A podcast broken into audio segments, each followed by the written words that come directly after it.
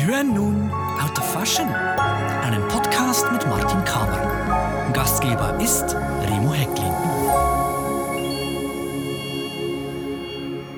Geschätzte Zuhörerinnen, geschätzte Zuhörer, ich begrüße Sie zu einer weiteren Folge des Podcasts Out of Fashion mit Martin Kamer, der sich auf das Sammeln von und Handeln mit historischer Mode spezialisiert hat. Martin, ich kann mir vorstellen, es kommt vor, dass du manchmal an einer Auktion Kleider oder Accessoires siehst, die du gerne in deiner Sammlung hättest, an die du aber nicht rankommst. Zum Beispiel, weil eine andere Sammlerin, ein anderer Sammler oder ein Museum den Zuschlag bekommt. Wie gehst du mit diesen Niederlagen um? Nervt dich das manchmal auch?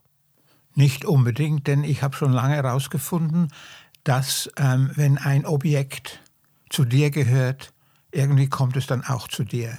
Mir schon ein paar Mal passiert, dass ich was verpasst habe an einer Auktion und dann später, also zum Beispiel, ich war an einer Auktion und da war ein sehr schöner 1920er Goldlamé-Schal. Und den hätte ich gerne gehabt, der war aber sehr teuer. Ich habe ihn dann nicht gekriegt und das war, ja, haben wir nicht gekriegt. Das war, das, das also war du bist ausgestiegen, das war dann irgendwann auch ja, dir zu teuer. Ja, es war mir zu teuer und ein paar Jahre später auf Portobello Road, dem ähm, Flohmarkt in London, sehe ich den gleichen Schal auf, einer, auf einem Stand.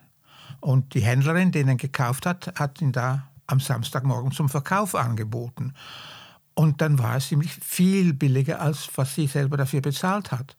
Und da habe ich sie gefragt, warum? Und dann sagt sie, ja, ich habe den gekauft zum Tragen. Und jetzt habe ich ihn getragen, jetzt will ich ihn nicht mehr tragen, jetzt will ich ihn verkaufen. Ich habe ihn dann also gekauft. eine persönliche Anschaffung.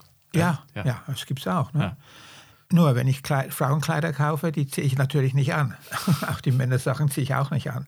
Auf jeden Fall, ähm, ein paar Jahre später war ich in Boston, am Fine Art Museum von Boston und habe dem Kurator den Schal gezeigt und er hat ihn sofort gekauft. Und nachher habe ich herausgefunden, dass es ein sehr wichtiger Schal ist. Das, konnte, das, wusste ich noch nicht. Das ist ein Schal, der ist entworfen von Raoul Dufy, dem Maler, mhm. der auch sehr eng mit Paul Poiret zusammengearbeitet hat. Und der, äh, der Schal ist in verschiedenen Farben gewoben worden. Also der Schal, den ich gekauft habe, das heißt Le Fruse Exotique und der ist äh, multi, also polychrom. Und es gibt den gleichen Schal in einer Version von Schwarz und Weiß und eine Version in Pink, also rosa und, und, und Silber. Und ich hatte, ich hatte alle drei. Ich habe jetzt immer noch einen, der ist zu einem Umhang gemacht worden und der, ich habe noch zwei. um präzise zu sein, du hast zwei. Okay. ähm, also den, den, den rosa und silbernen habe ich noch und der ist äh, zu einem kleinen, wie einem Opernmantel um, umgeändert worden. Es gibt verschiedene Versionen. Es gibt auch einen, einen, Mantel von Poiret, mit, der aus dem äh, Exotik mit dem Polychrom-Ding äh, gemacht hat. Das ist im Metropolitan Museum. Und ich habe noch einen, einen, einen, einen Umhang, ein Cape, auch mit dem äh, Polychrom-Schal.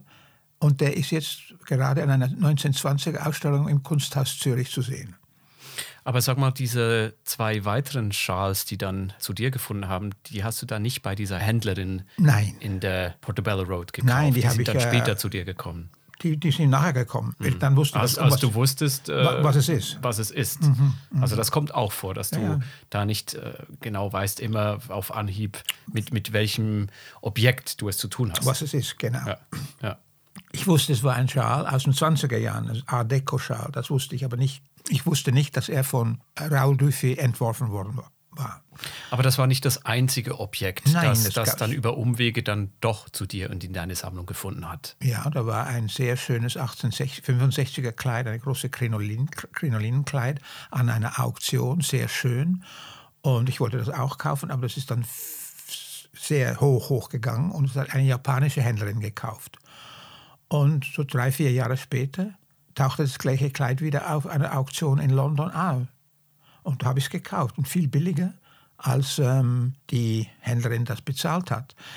Wahrscheinlich hat sie den nach Japan genommen, konnte ihn nicht verkaufen. Sie wollte einfach wieder ihr Geld zurückkriegen oder ein, eine zumindest einen Teil, ein Teil ja. des, des und das Betrages. war ein ganz interessantes Kleid, weil das aus, aus ähm, einem Gewebe, und das heißt Pina Cloth, und das ist eine Ananasfaser aus den Philippinen. Und das ist ein sehr schöner Stoff, der ist sehr leicht, sehr luftig, steif. Er ist wie Organza, ein bisschen wie Leinen, aber er ist sehr ähm, also angenehm zu tragen in diesem ja, in, in, Klima. In, in, in, diesem heißen, feuchten Klima von den Inseln der Philippinen. Und ähm, es lässt sich auch sehr gut färben. Die Farben kommen sehr schön, sehr leuchtend raus. Und dieses Kleid war sehr schön. Es war weiß und gelb gestreift und der gelbe Streifen hatte bunte Blumen eingewoben. Und das war natürlich sehr schön, das zu kriegen. Also ein frohes Wiedersehen. Ja, auch wenn, wenn man solche Objekte wieder entdeckt. Ja, das, ich kann mir vorstellen, der Kreis der Sammlerinnen und Sammler von, von diesen historischen Kleidern und, und Accessoires, der ist ja auch nicht so groß, obwohl Nein. er international ist. Es ist international, aber wir kennen uns alle. Es gibt vielleicht zehn Importen, was man Important-Händler nennt. Hm, die wichtigsten, ne? Die wichtigsten, ja. Und die auch, äh, ja. Tauscht man sich da auch aus, jetzt im Sinne von Informationen, die man sich weitergibt, Ja, Tipps wenn- oder auch Erfahrungen Erfahrungen und Wissen? und, und, und, und man, man redet natürlich, aber man gibt auch nicht äh, Berufsgeheimnisse frei. Zum Beispiel, man, man tauscht sich die, die Kundenliste nicht aus, das ist ja klar. Aber wenn ich etwas weiß und äh, jemand helfen kann, mache ich das sehr gerne, denn Information hilft uns allen. Da muss man sich austauschen, denn sonst kommt man nirgendwo hin. Und ich kann mir vorstellen, dass die einen Sammler wahrscheinlich sich auch auf Nischen spezialisieren. Ja, die, die man eigentlich nicht kennt oder noch nie gesehen hat und plötzlich kommt was und dann kann einem jemand sagen, ach, das ist das und das. Zum Beispiel, ich kenne diese äh, philippinische äh, Pina-Seide oder Stoff sehr gut und die meisten Leute kennen das gar nicht. Ich habe, ich habe jetzt noch ein Kleid, das ist aus dieser ähm, Fieber gemacht und wenn ich das den Leuten zeige, mache ich immer eine Trickfrage und sage, was ist, aus was ist das gemacht? Und das weiß niemand, das ist ganz eigenartig. Ja, nachdem jetzt die Leute, die Zuhörerinnen und Zuhörer diese Folge des Podcasts gehört haben, wissen das alle. Ja, Ja, also da musst du dir eine neue Frage überlegen zu dem Kleid. ja. Jetzt gibt es ja auch Objekte, die du vielleicht so beiläufig äh, dazu bekommst oder dazu kaufst, äh, vielleicht in einem Lot, also wenn mehrere Dinge auf einmal versteigert werden, vielleicht auch Dinge, die du jetzt gar nicht unbedingt behalten willst, wo du auch denkst, äh, die, die kriegst du dann auch sehr schnell wieder los. Gibt es solche Objekte auch immer noch in deiner Sammlung, so diese kleinen Objekte, die du vielleicht dann auch für schnelles Geld wieder los wirst? Äh, das ist so eine komische Sache mit diesem geschwinden Geld. Da kann ich in geschwind 5 Mark verdienen oder 10, 10 Euro oder sowas. Das gibt es nicht. Ich hatte zum Teil ganze Schachteln voll von diesen Schnäppchen, die ich dann wirklich nicht verkaufen konnte. Ich habe sie dann in, in, wieder an die Auktion gegeben. Ich habe ich, vielmals in einer, einer Auktion entscheidet man sich, ich werde so viel ausgeben oder nicht mehr. Und dann kommt man an die Auktion und man gibt trotzdem mehr aus, weil das Objekt einem wirklich gefällt und einem packt. Ja, und man hat vielleicht auch äh, Aufwand auf sich genommen, man ist da extra hingefahren Ja, äh, zu dieser Auktion. ja, ja. Man will da nicht eine- mit leeren eine, Händen eine, eine, zurückkommen. eine große Reise gemacht. Das ist, ist zwar gefährlich, aber man wird auch von ähm, sogenannten Auktionsfieber gepackt und dann schlägt man einfach zu. Und gewisse Sachen habe ich gesehen, habe gesagt, ich will das kaufen, komm was will, ich kaufe das einfach. Ich, ich war bei einer Auktion in Paris mit einer Freundin, die neben mir gesessen hat und sie hat mir fast den Arm runtergerissen. Ich, Bist du verrückt, bist du verrückt, das ist viel zu teuer. viel zu teuer. Und ich habe gesagt, du, ich weiß, was ich mache.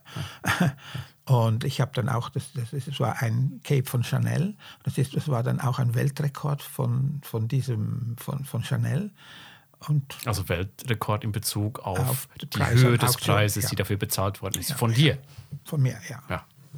Das war nicht das einzige Mal. Auf jeden Fall, dann, Wir nennen keine Preise. nein. Aber Ich jetzt zurück auf diese kleinen Objekte, die du äh, vermeintlich dann äh, schnell verkaufen kannst, die gehen dann nicht weg wie frische eben Semmel. nicht, kann, man kann sie nicht verkaufen. Ich, ähm, Aber größere oder teure Objekte dann eher, oder? es ist so, ich, ich habe kauf was, habe was gekauft und habe gedacht, bist du verrückt, du bist verrückt, du hast viel, viel zu viel bezahlt. Dann bringe ich es nach Hause, ziehe das auf die Schaufensterpuppe oder das Mannequin und fotografiere es. Und dann merke ich, aha, nein, du hast recht gehandelt, das ist ein wichtiges Kleid. Ich, ich habe es dann in drei Dimensionen aufgebaut wie eine Skulptur. Dann sieht man, was, es, was das Kleid geben kann, was das, was das bedeutet. Und es ist. Also kannst du da auch auf dein Urvertrauen setzen? Ja, Instinkt. Instinkt, ja. ja. Und, Intuition und, auch. Und Intuition und auch äh, Knowledge. Mhm, das Wissen, ja. Wissen. Und ähm, vielmals, wenn, wenn ich viel zu viel bezahlt habe, verlange ich zu viel dafür, aber ich kann es verkaufen. Weil du, wenn du was Interessantes und Teures hast, kannst du dahinter stehen. Und du zu, zu einem kleinen Objekt, das nichts gekostet hat und das nicht, nicht, dass du genau weißt, das ist nicht sehr gut, da kannst du nicht dahinter stehen. Also da hast du selber auch keinen kein Bezug kein dazu Bezug drauf, und, und ja. ja, ja nicht, ja. nicht mit Emotionen nein, nein, verknüpft. Nein, also wir haben heute gehört von dir, wenn ein Objekt zu dir in deine Sammlung kommen muss, dann kommt es früher oder später. Wenn das natürlich jetzt die anderen Sammlerinnen und Sammler und Händler hören, dann machen die sich alle Sorgen und denken, alles von uns geht mal zu Martin. Nein, nein, nein, nein. so dann auch nicht, oder? Nein, nein. Also ich habe auch schon ähm, Sachen verkauft und die sind dann näher später wieder auf Auktion gekommen und ich habe sie dann wieder gekauft und wieder verkauft. Das gibt es auch. Ich hatte eine sehr gute Kundin in den 80er Jahren und die hat sehr viel, die war eine Buchillustratorin und sie hat sehr viele 19. Jahrhundert Kleider gekauft und sehr viele Männersachen gekauft. Und ihre Erben haben es dann wieder auf den Markt getan und ich habe es dann wieder zurückgekauft. Ach so, das waren Kleider von dir, die du ihr verkauft hast. Ja, ja, ja. ja. Wir haben primär jetzt über Objekte gesprochen, die an Auktionen verkauft worden mhm. sind und zu dir gekommen sind oder dann über Umwege auch wieder zu dir gekommen sind. Aber ich kann mir vorstellen, es gibt auch Dinge, die du irgendwo siehst oder von denen du hörst, dass es sie gibt, zum Beispiel an einem Markt oder von Freunden, die dir sagen, äh, du in Paris äh, an dem Flohmarkt da und da gibt es das und du gehst dahin und es gibt es nicht mehr. Ja, das ist mir noch nicht passiert. Das ist, aber ich bin, ich war in Portobello Road und wollte in einen äh, in, in eine Boutique reingehen und da geht vor mir eine Bekannte von mir, eine Händlerin rein und da sehe ich an der Wand ein ganz tolles Stück äh, Art Deco Stoff hängen. Und da habe ich gedacht, ah jetzt, jetzt ist es zu spät. Jetzt ist zu spät. Und sie guckt sich das an und lässt es wieder hängen und geht raus und aufs gepackt. Und das Tolle war, dass äh, auf der, in der, an der Webkante war noch genau die Designers und sehr wichtige 20er Jahre Designers. Das war angeschrieben. Ah, die, die waren angegeben da. Das war angeschrieben ja. und sie hat das nicht gecheckt. Da hatte ich Glück gehabt. Das war so quasi das Épreuve d'Artiste. Ja, von, ja, nein, von, das von, von es, gibt, es gibt viele ähm, Stoffe in den 20er Jahren und ähm, Künstlerstoffe, zum Beispiel äh, Picasso oder Dali, die haben in der Webkante manchmal die Unterschrift oder eingewoben, von wem es entworfen ist. Hm, der Designer. Ja. Ja, schön, Martin. Ich danke dir für dieses Gespräch und den Einblick in dein Leben mit deiner Erfahrung als professioneller Sammler und Händler. Mhm. Liebe Zuhörerinnen, liebe Zuhörer, Ihnen auch vielen Dank. Danke für Ihr Interesse. Auf Wiederhören in der nächsten Folge. Danke fürs Zuhören.